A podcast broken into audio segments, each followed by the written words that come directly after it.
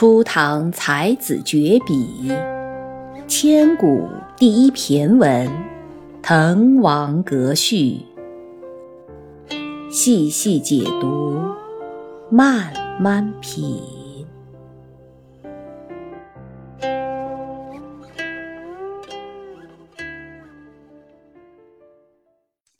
再往下看，他日趋庭，叨陪礼对。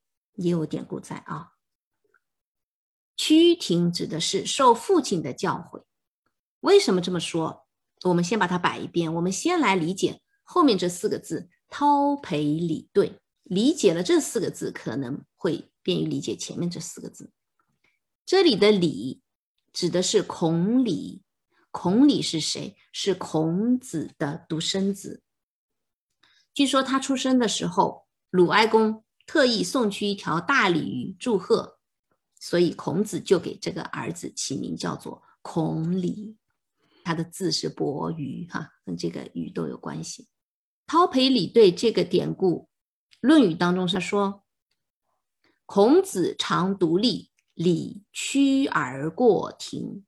子曰：“学诗乎？”对曰：“未也。”不学诗，无以言。礼退而学诗。他日又独立，礼趋而过庭。子曰：“学礼乎？”对曰：“未也。”不学礼，无以立。礼退而学礼。他说，孔子有一次独自站在厅堂上，然后呢，他的儿子孔鲤快步的穿庭而过。父亲嘛，对儿子总是有要求的，就问他：“你学诗了吗？”他说：“我没有，不学诗就不懂得怎么样说话。”孔鲤就回去学诗。那又有一天，孔子又独自站在堂上，孔鲤又一次走过堂前，又被父亲看到，父亲就问他：“你学礼了吗？”对曰说：“没有，还没有学。”他说：“不学礼就不懂得怎样立身。”孔鲤就回去开始学礼，这个就是父亲在厅堂上对儿子的教诲。叨陪礼对的叨是一个比较谦虚的说法，就受到了什么什么好处的这个意思。陪呢是奉陪，那叨陪其实就是韬光奉侍陪侍。就说我受到了父亲的这个教诲。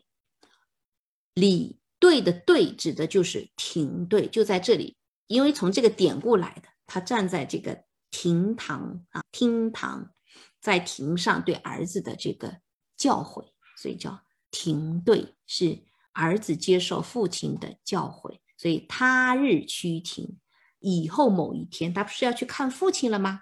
我在以后的某一天也会像孔鲤一样接受。父亲的教诲，所以现在有很多的词，像趋庭、像礼对、庭对，哈，它都是指子女接受父亲的教诲。特别是有一个词叫庭训，一般来说是指父亲的这种更加严厉一点的教诲，或者说是教育，都是指父亲，哈，不是指母亲。所以王勃在这里说：“他说我来日也将会接受父亲的教诲，金姿捧袂，喜托龙门。金和兹是一个意思，表示都是今天、现在。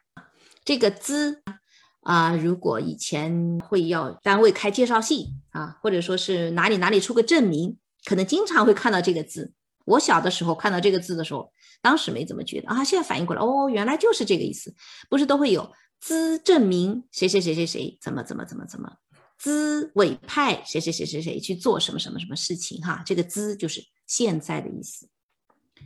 捧袂袂是袖子，举起袖子，举起两只袖子就是鞠躬作揖，表示很恭敬的意思。喜托龙门，这又是一个成语啊，龙门。真的有那么个地方，现在的陕西省和山西省那段的黄河当中，那个地方有个龙门，据说那里水流很湍急，河里的大鱼都聚集在龙门的下边，上不去。如果你跳得过去，传说啊，神话，你跳过那个龙门，鱼就可以变成龙了，所以叫鲤鱼跳龙门。用这个跳龙门、登龙门，往往来比喻突然得到了荣耀，或者说是你的成就、名声、地位、名望有了一个更高的起点。以前高考很难考的时候，往往都是有这种说法啊。农村里的孩子，特别是比如说考上了什么北大、清华，那就真的是鲤鱼跳龙门，跳出农村那么一个环境了，接受更好的教育。最早把登龙门用在这种人生的一个新台阶的这个意思，其实是出自于《后汉书》的李英传。李英当时是名气很大的。那被他接待的读书人，如果说是受到了李英的接待，就名为登龙门。在这里呢，其实王勃用“金姿捧妹，喜托龙门”这句话的意思，他说：“今天我很有幸的奉陪在座的各位长辈长者，就相当于是我很高兴的跃上了龙门。”或者说我心情就像鲤鱼跃上了龙门那么高兴，这个是王勃很谦虚的说法，其实也是非常高明的一种说法，是一种对主人、对当时的这些宾客的一种奉承的话。再往下，